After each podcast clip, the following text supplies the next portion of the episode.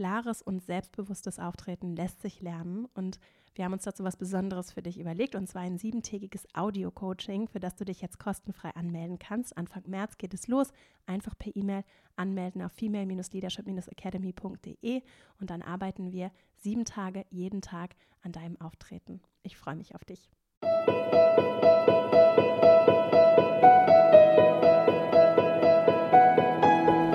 Hallo und herzlich willkommen zum Female Leadership Podcast. Mein Name ist Vera Marie Strauch. Ich bin Managerin, habe lange in der Baubranche gearbeitet und beschäftige mich hier mit dem Thema weiblichere, authentische Führung, wie wir mehr Weiblichkeit in, in Führung, in die Management-Etagen dieses Landes bekommen können, um mehr Balance zu schaffen und wie du vor allen Dingen deinen ganz ehrlichen Führungsstil, egal ob du Mann oder Frau bist, deinen ganz ehrlichen Führungsstil äh, finden kannst und in Balance sein kannst. Und heute möchte ich gerne über das Thema Macht sprechen und darüber sprechen, wie du mit drei ganz praktischen Schritten das Thema Macht für dich vielleicht neu denken, anders definieren kannst, um dein, um machtvoll zu handeln und Dinge so zu gestalten, wie du sie gerne haben möchtest. Und wenn dich das Thema Macht vielleicht gar nicht so sehr anspricht und du das Gefühl hast, das ist was, was vielleicht das andere machen, nicht so meins und oder ja, ich übernehme Verantwortung, aber Macht ist irgendwie überhaupt nicht so mein Begriff und ich kann mich damit gar nicht identifizieren. Und ich habe vielleicht sogar auch so ein bisschen so einen inneren Konflikt mit dem Thema und weiß gar nicht so richtig, was ich damit irgendwie anfangen soll, weil es nicht meins ist und ich das nicht anstrebe. Dann solltest du auf jeden Fall mit dabei bleiben. Ich teile mit dir drei Schritte und vor allen Dingen auch eine persönliche Geschichte zum Thema Macht und unser Umgang mit Macht. Und ich wünsche, und ach genau, es ist eine zweigeteilte Folge. Das heißt, heute geht es vor allen Dingen um das Thema so Let's Talk Power, wie mit Vorurteilen aufräumen und wie wir wie wir das Thema Macht neu denken können und wie du es auch ganz praktisch neu denken kannst für dich und nutzen kannst. Und im zweiten Teil geht es darum, wie du wieder in deine Kraft kommst, wie du deine ganz eigene, authentische Art und Weise entwickeln kannst, um Macht zu nutzen und ähm, kraftvoll zu sein und Dinge zu verändern und Einfluss zu nehmen. Und wie das eigentlich wunderschön sein kann und nicht, nicht schlecht sein muss. Ich wünsche dir viel Spaß mit dieser Folge und dann legen wir gleich mal los.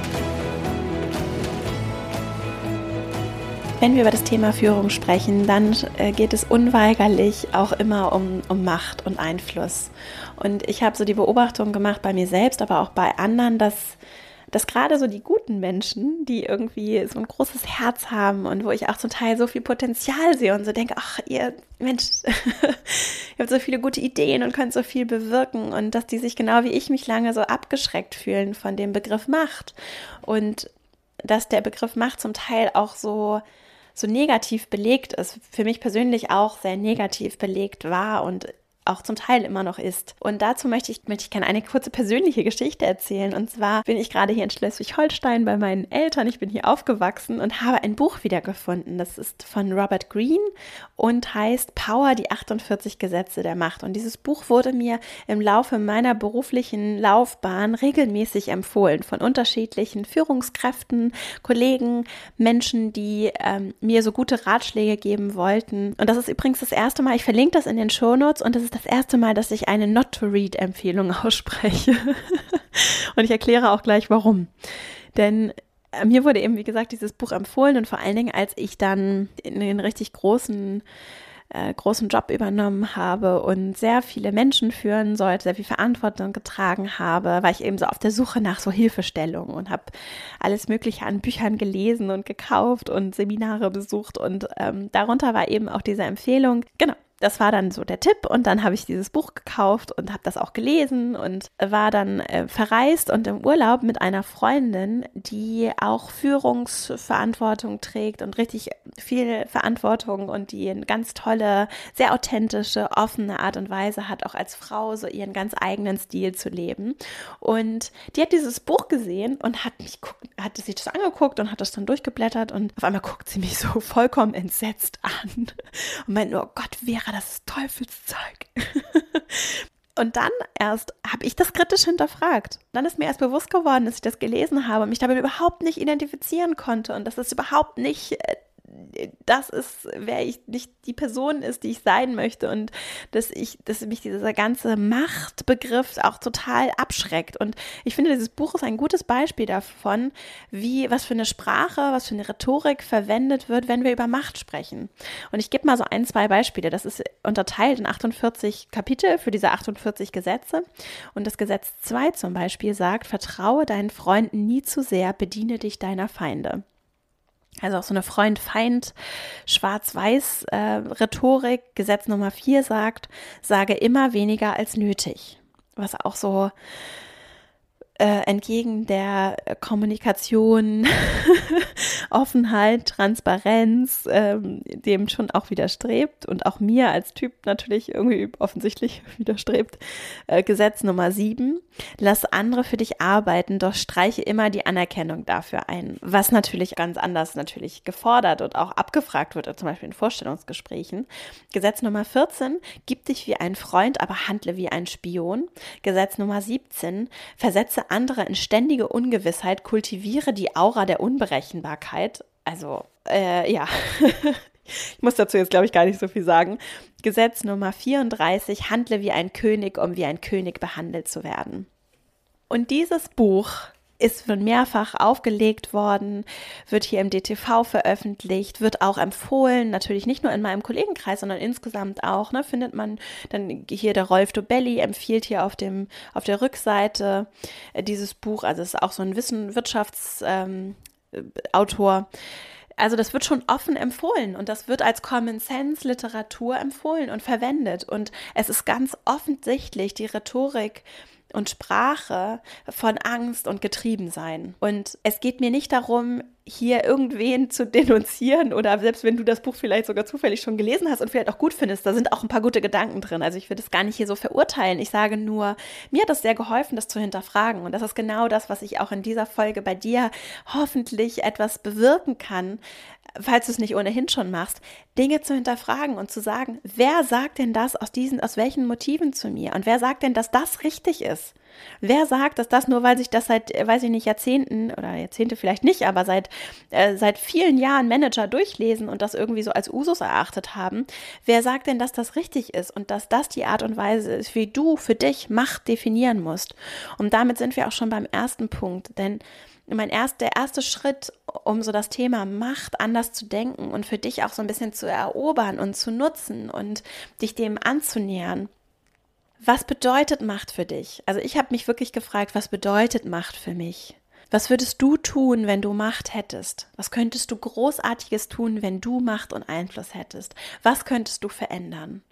Was, was wäre, wenn du dich von dem Bild löst, dass es da irgendwie um den Herrscher geht, wenn um, um den Diktator, um den König, wenn es darum geht, andere auszuspionieren und gegeneinander zu arbeiten? Mal angenommen, das wäre nicht so. Was würdest du beeinflussen? Was würdest du ändern? Was würdest du vielleicht auch an Gerechtigkeit schaffen? Was würdest du alles tun, wenn du auf einmal Macht und Einfluss hättest? Und dann kommst du nämlich deinen Motiven näher und dann merkst du hoffentlich vielleicht, dass du, dass es sogar gar nicht schlecht wäre, wenn du Macht hättest, wenn du Einfluss hättest, wenn du Dinge gestalten könntest. Und das Macht zu haben nicht bedeutet, Macht auszunutzen und zu missbrauchen. Und dann erfährst du vielleicht auch und kannst dich auch fragen, warum stößt dich denn heute Macht ab? Was mag, wenn es dich abstößt? Oder was zieht dich vielleicht auch an Macht an? Mein erster Tipp ist sozusagen, warum?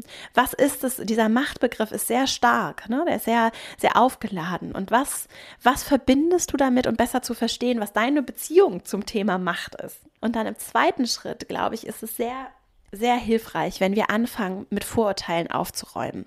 Und wenn wir anfangen, und das möchte ich hier, das werde ich auch in den nächsten Folgen noch mehr machen, wenn wir anfangen, Dinge zu hinterfragen und auch gerade so typische Vorurteile zu hinterfragen und für uns selber neu zu konstruieren.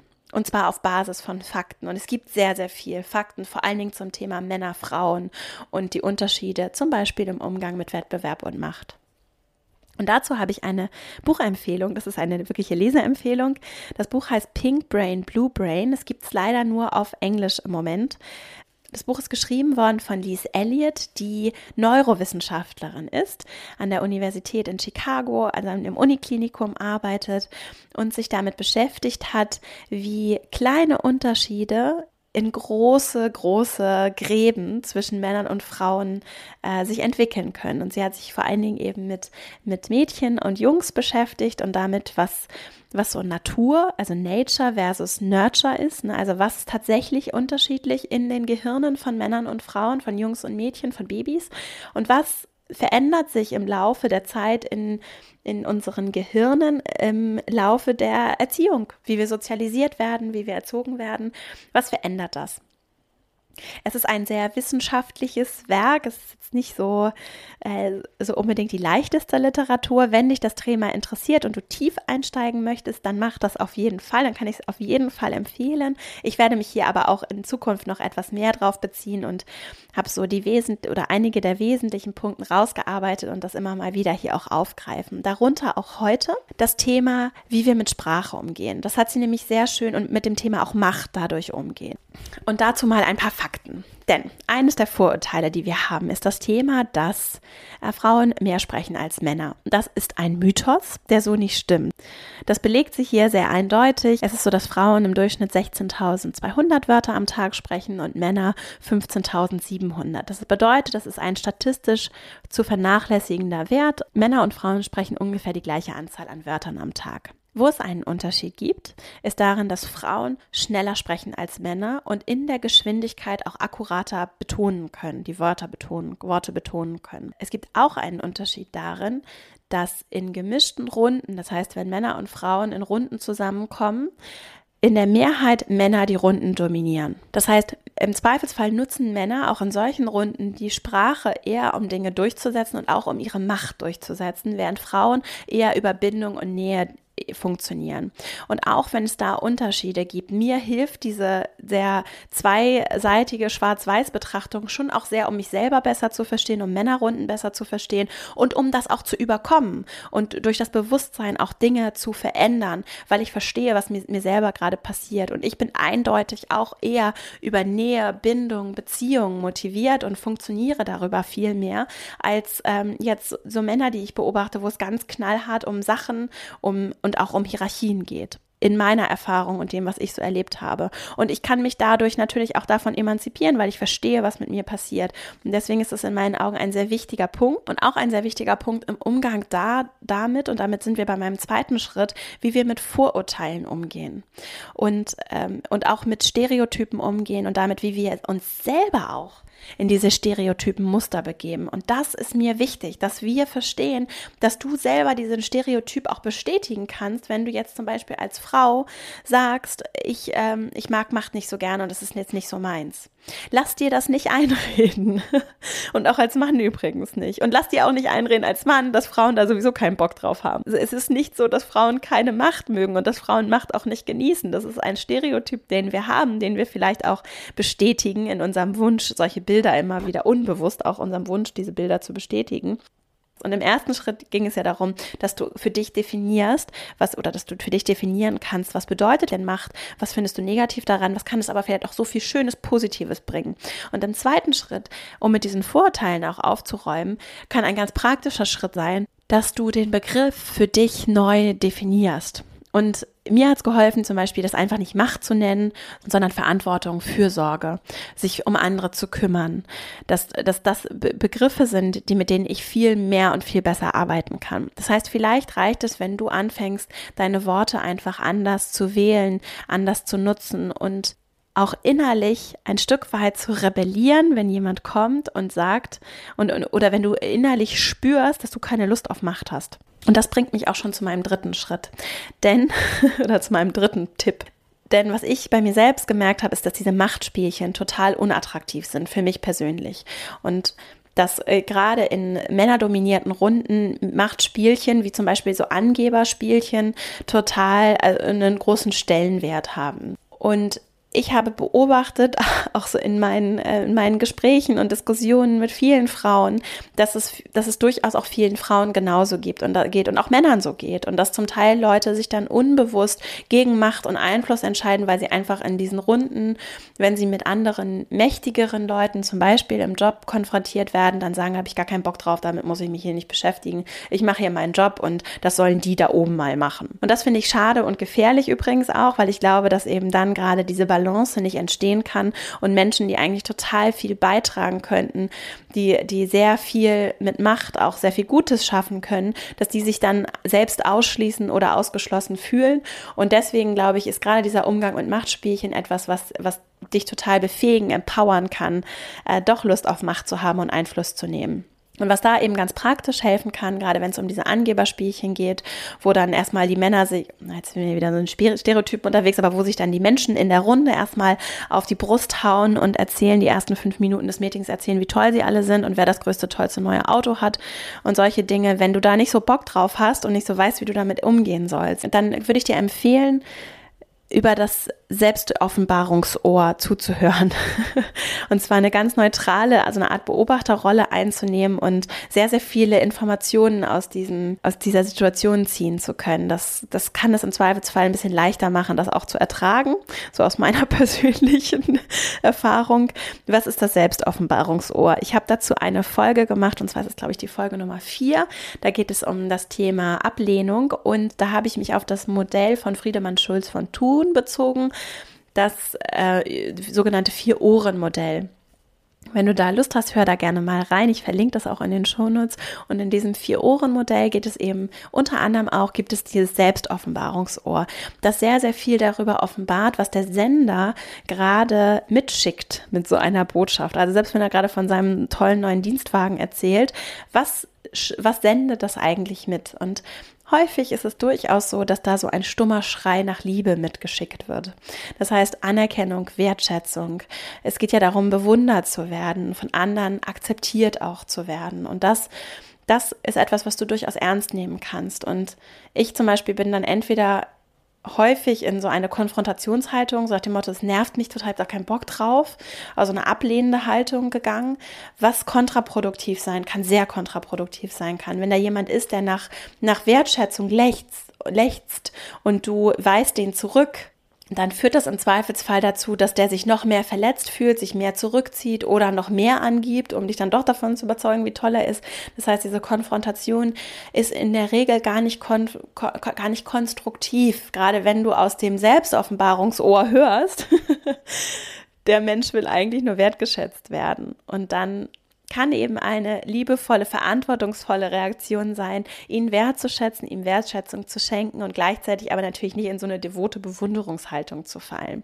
Das heißt, wenn, vielleicht probierst du das einfach mal aus, diese Machtspielchen aus einer anderen Perspektive zu betrachten und dich auch etwas aus der Situation herauszunehmen. Das hat für mich gut funktioniert und so ein bisschen von außen rauf zu gucken und zu gucken, was kann ich denn, was lerne ich denn gerade und sehr, sehr viele Informationen zu sammeln, um auch für dich zum Beispiel deinen Machtbegriff neu zu definieren und sehr viel mehr über die Mächtigen zu erfahren und auch entscheiden zu können, ob das Menschen sind, von denen du dich überhaupt führen lassen möchtest und was eigentlich so die Motive sind und was die eigentlich so im Leben wollen und warum sie das machen.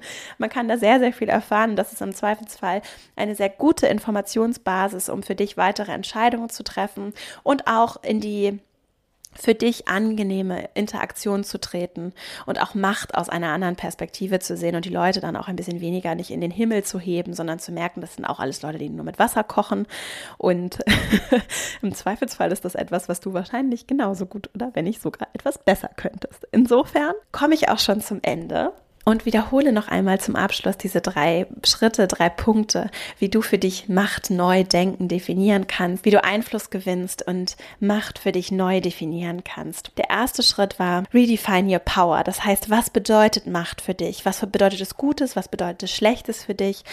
Äh, warum stößt der Begriff dich vielleicht an? Was könntest du alles Wunderschönes mit Macht machen? Wie könntest du Macht und Einfluss für dich nutzen? Im zweiten Schritt, wie kannst du Macht vielleicht für dich anders benennen? Erkennen, anders, anders hinterfragen, auch wie kannst du Vorurteile hinterfragen und dann Macht einen neuen Begriff geben, vielleicht, weil es für dich besser funktioniert. Wenn dich Macht so sehr abschreckt, dann nenn es doch einfach Verantwortung oder nenn es Power, nenn es Einfluss, nenn es Gestaltungsspielraum, nenn es Veränderungspotenzial nenn, oder Veränderungsmöglichkeiten wenn du über deine Motive rausgefunden hast, was dich an der Macht so packt und warum du auch viel Gutes damit tun könntest, vielleicht kannst du dich dann von diesem Machtbegriff einfach, ähm, vielleicht kannst du dann einfach deine, deine eigenen Worte machen eben einen Unterschied und du kannst selber entscheiden. Du hast Macht darüber, wie du deine eigenen Worte definierst. Und im, äh, im dritten Schritt, gerade mit der Umgang mit Machtspielchen, wenn du, vielleicht kannst du einfach mal ausprobieren, über das Offen Selbstoffenbarungsohr Informationen daraus zu ziehen und Machtspielchen aus einer anderen Ebene zu beobachten und besser zu verstehen und zu begreifen, dass es letztlich gar nicht so schlimm ist und, und dich dadurch ein bisschen mehr auch integriert fühlen in so Machtprozesse und deinen Einfluss darin neu gestalten. Im zweiten Teil, wie gesagt, werde ich mich in der nächsten Folge, wird es darum gehen, wie du dann voll in deine Kraft kommst, wenn du diesen Machtbegriff für dich neu definiert hast, wie du wirklich Macht und Einfluss authentisch anders leben kannst, wie du deine ganz eigene machtvolle Art entwickeln kannst. Und ja, ich freue mich schon drauf. Ich hoffe, dass dir diese Folge geholfen hat, dass du vielleicht ein, zwei Sachen für dich mitnehmen kannst. Wenn es dir gefallen hat, dann würde ich mich sehr freuen, wenn du mir bei iTunes hier eine 5-Sterne-Bewertung dalassen kannst. Freue mich natürlich auch immer über Kommentare. Wenn du magst, ich veröffentliche immer auch mit den Podcast-Folgen am Dienstag einen kurzen Newsletter, wo es so ein, zwei, äh, ein, zwei Ideen und Impulse von mir gibt. Und wenn du den gerne haben möchtest, dann melde dich gerne auf meiner Website verastrauch.com für den Newsletter an. Melde dich auch so gerne bei mir, lass uns, uns gerne verbinden. Du findest auf meiner Website auch alle Links zu Facebook, Instagram, Xing. Kannst dich auch gerne äh, zum Beispiel bei Instagram Vera Marie Strauch mit mir verbinden. Und ja, ich freue mich von dir zu hören. Ich wünsche dir eine wunderschöne Woche und alles Liebe. Bis bald, deine Vera.